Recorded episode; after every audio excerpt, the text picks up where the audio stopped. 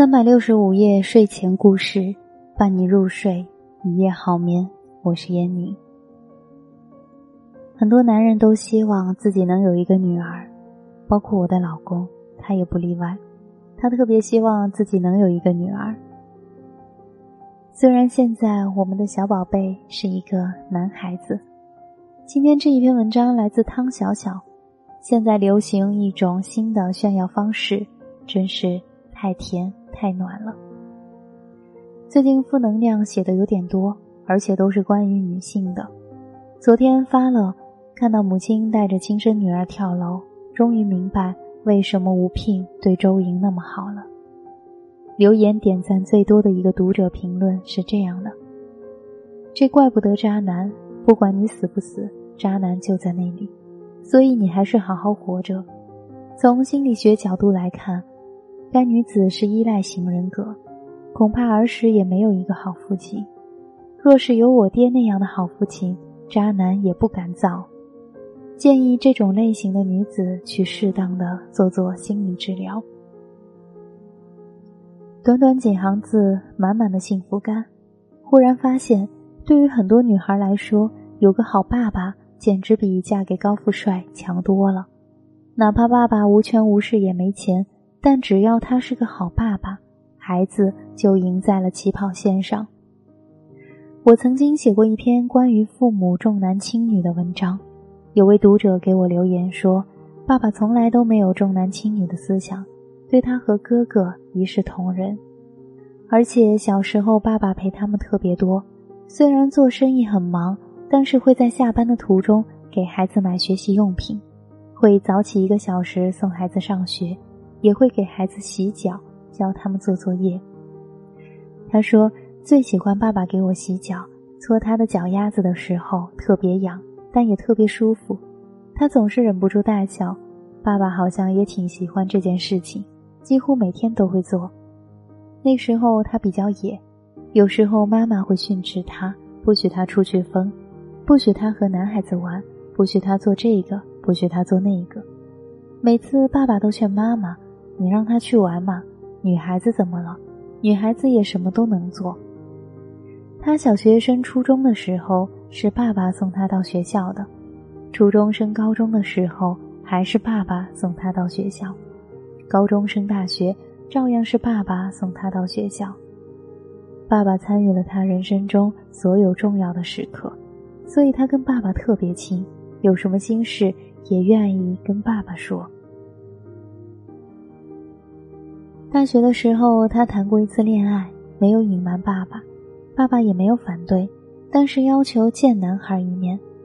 他虽然不太愿意，但是知道从小到大，爸爸都是始终站在自己这边，于是就让两个人见了。那次见面波澜不惊，男朋友全程都在讨好爸爸，但是爸爸却告诉他，这个男孩子心思不单纯，人品不好。让他学会保护自己。当时他觉得爸爸小题大做，但也留了个心眼。男孩问他借钱，他拒绝了；男孩要出去开房，他也拒绝了。他想再考察一段时间，谁知道考察期还没结束，男孩就因为骗财骗色被抓。那时他才知道，男孩同时和几个人交往，他是唯一一个没有被骗到的女孩。后来他结婚，爸爸对他说：“我和你妈永远是你的靠山，我们的房子和钱，你和哥哥一人一半。爸爸希望你幸福，但如果过得不好，你随时可以回来，不用担心过不下去。”他知道爸爸会说到做到，所以结婚以后也特别有底气，不会让自己太委屈，也明确告诉老公：“如果你对我不好，我会离开。”就算我挣的钱不多，也不会离了你就不能活。老公真的对她很好，宠她爱她，做什么都会顾及她的感受。现在她已经是两个孩子的妈妈，生活的特别幸福。看了我文章中那些重男轻女的现象，她起初觉得特别不能理解，但是看到周围确实也有这样的事情，所以她说特别庆幸爸爸一直对她那么好。才让他比别人更容易获得幸福。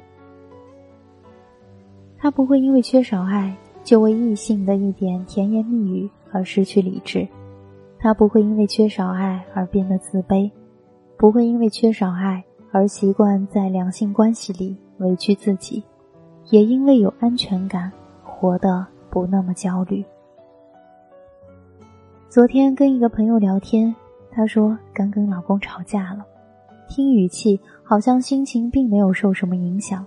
她说因为吵赢了，所以很开心。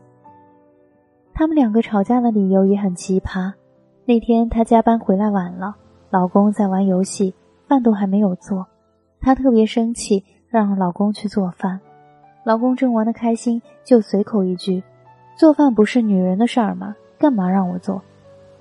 这话太气人了，他立即就炸了。我爸在家也做饭啊，你哪次去我家吃饭不是我爸做的？当初结婚的时候你怎么答应我爸的？你说会主动承担家务，不会让我累着饿着。现在我又累又饿，你却在那里玩游戏。老公没话说了，乖乖起来做饭。这让我想起另外一位朋友，这位朋友结婚以后，家务几乎全部承包。有时实在太忙太累了，就会让老公帮忙承担一些。每次只要她提这些要求，老公都会很不开心，两个人都会为此吵架。他拿大帽子压她：“这个家又不是我一个人的，凭什么你不帮忙做呀？”老公不咸不淡地说：“你爸在家不也什么都不做吗？”他顿时哑口无言。他说：“每次这个时候，他都特别恨爸爸。”也特别心疼妈妈，只是没有想到自己的婚姻也会重复父母的老路。关键是每次他回去诉苦，爸爸还会指责他：“做点家务有什么大不了的？能累着了，这不就是女人的事儿吗？”真是欲哭无泪。记得之前有一个流传很广的视频，一位父亲到出嫁的女儿家里做客。看到女儿一直在忙碌，一会儿做饭，一会儿哄孩子，一会儿做各种家务，忙得晕头转向。而女婿坐在一边喝咖啡、看报纸，像个大爷一样。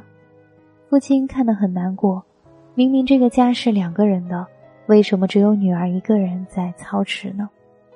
后来他回想自己在婚姻中的作为，完全跟女婿是一个样的呀。他也是任由妻子忙碌。自己当甩手大爷，连孩子都很少陪。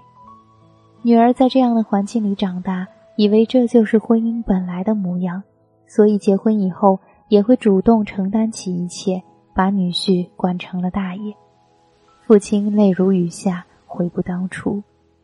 如果当初他对家庭多负一点责任，多陪陪孩子，多疼疼妻子，做一个好父亲、好丈夫，给孩子做好榜样。或许女儿的婚姻就不会如此苦涩。有一句话说：“爸爸爱妈妈，就是给孩子最好的爱；而一个懂得爱妈妈的爸爸，就是给女儿最好的生活样本。”爱不仅仅是表面的宠爱，让孩子看到好的榜样，也是一种爱，也会潜移默化的影响孩子的一生。有一个好爸爸，真的是一件很值得炫耀的事情，因为那代表着你已经超越了大多数人。很多人喜欢把民国的两位才女林徽因和张爱玲做比较，很多人说林徽因理智清醒，所以会拒绝浪漫的徐志摩，选择人品更可靠的梁思成，有了烟火俗世的幸福，成为了很多女人的幸福标本。而张爱玲对于人生太过悲观，感情观不够成熟，所以哪怕那么不可一世，却情路坎坷，被渣男骗得团团转，晚年潦倒。我注意到的是，林徽因有一个爱女儿的爸爸，而张爱玲有一个对女儿极度冷漠的爸爸。我们当然不能把人生的不如意归结到爸爸头上，但有一位爱女儿、爱妻子。对家庭负责任的爸爸，女孩确实会更有安全感，更不容易被骗，更容易过上幸福的生活。我们都是成年人，没有办法去追究父亲的过错，但是希望现在的爸爸们能够明白，你的一言一行都可能在将来的某一天成为孩子炫富的资本，父亲的福，有富可以炫，我觉得很甜很暖，希望更多的人可以出来炫一炫。文章来自汤小小。我一直觉得父母就是孩子最好的榜样。其实孩子是怎么样的，完全可以通过孩子看到父母是怎么样的，孩子的成长环境是怎么样的。人们都说每一个熊孩子的背后都有一个熊家长，这话其实细想起来真的没有错。好了，这就是我们今天的睡前故事，感谢聆听，再会。